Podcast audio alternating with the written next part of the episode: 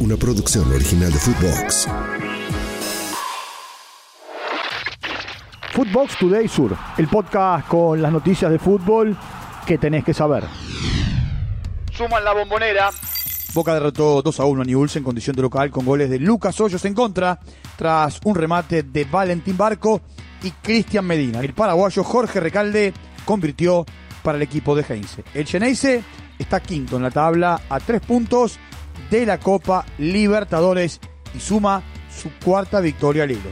El sábado cerrará su participación en la Liga Profesional ante Independiente en Avellaneda, mientras que Newell's está décimo tercero y el viernes recibirá a Talleres de Córdoba. Tiempo de escuchar a Cristian Medina. Sí, sí, sí, contento, contento por, por cómo se están dando las cosas, así que nada, hay que seguir trabajando. Hoy el, equipo hizo un gran partido, muy físico, así que las cosas salieron, así que contento. Por otra parte, Boca sigue negociando la llegada de Edinson Cavani. El uruguayo se está desvinculando del Valencia y llegaría como jugador libre.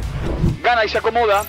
Racing derrotó a Central Córdoba de Santiago del Estero 3 a 1 en el estadio Presidente Perón, con goles de Juan Nardoni, Agustín Ojeda y Nicolás Oroz. Enzo Kalinski marcó para el conjunto que dirige Leonardo Madelón. El colombiano Roger Martínez hará la revisión médica en el día de hoy y será el primer refuerzo de la academia.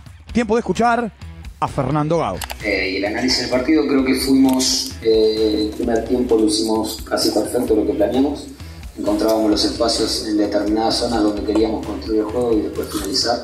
Eh, creo que en la jugada del segundo gol queda claro donde queríamos construir, que era del lado derecho para poder ser profundo del lado izquierdo con Agustín.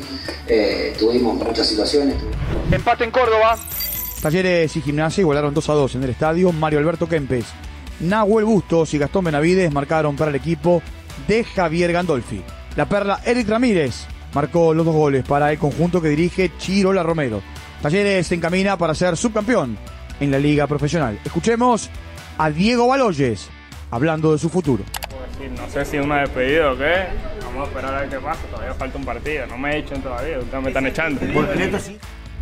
En otros resultados del día, Vélez y Unión empataron 0 a 0 en el estadio José Amalfitani, mientras que Banfield derrotó 2 a 0 a Godoy Cruz en el estadio Florencio Sola con goles de Juan Bizanz y Emanuel Insúa. Derrota en el debut. La selección argentina perdió en su presentación en el Mundial Femenino en la ciudad de Oakland. Fue ante Italia 1 a 0. El único gol lo convirtió Cristiana Girelli. El equipo de Germán Portanova volverá a jugar el próximo jueves a las 9 de la noche, hora de la Argentina, ante Sudáfrica en Dunedin. Tiempo de escuchar a Florencia Bonsegundo. Somos peleadísimos, sabíamos que que Italia jugaba eso, que, que bueno que nos enfrentábamos a un equipo que quizás jugaba bastante parecido eh, por la garra y por la manera de, eh, de enfrentar estos partidos y bueno, nos vamos con ese sabor amargo de que podamos haber puntuado. En otros resultados del día, Brasil le ganó 4 a 0 a Panamá. Marta jugó el partido y está transitando su sexta Copa del Mundo.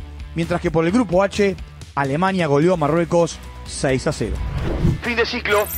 Israel Damonte dejará de ser el entrenador de Sarmiento de Junín al finalizar la liga profesional el próximo sábado cuando su equipo se enfrente a Banfield. Lleva 68 partidos dirigidos, acumula 21 victorias, 20 empates y 27 derrotas. ¿Dónde jugará Mbappé? Según versiones de los diarios L'Equipe y Sports, Barcelona negocia con Paris Saint-Germain la transferencia de Kylian Mbappé.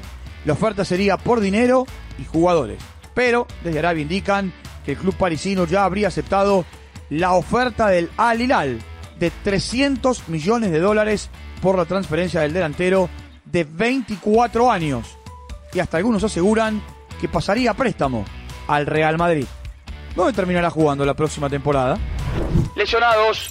Atlético Madrid informó que José María Jiménez sufrió una fisura en la tibia. El defensor eh, uruguayo comenzará la sesión de fisioterapia y no viajará con el equipo a los partidos amistosos de Corea del Sur, México y Estados Unidos. Tampoco irá con el equipo a la gira Nahuel Molina, con una lesión muscular en el solio. Footbox Today Sur. Una producción original de Footbox.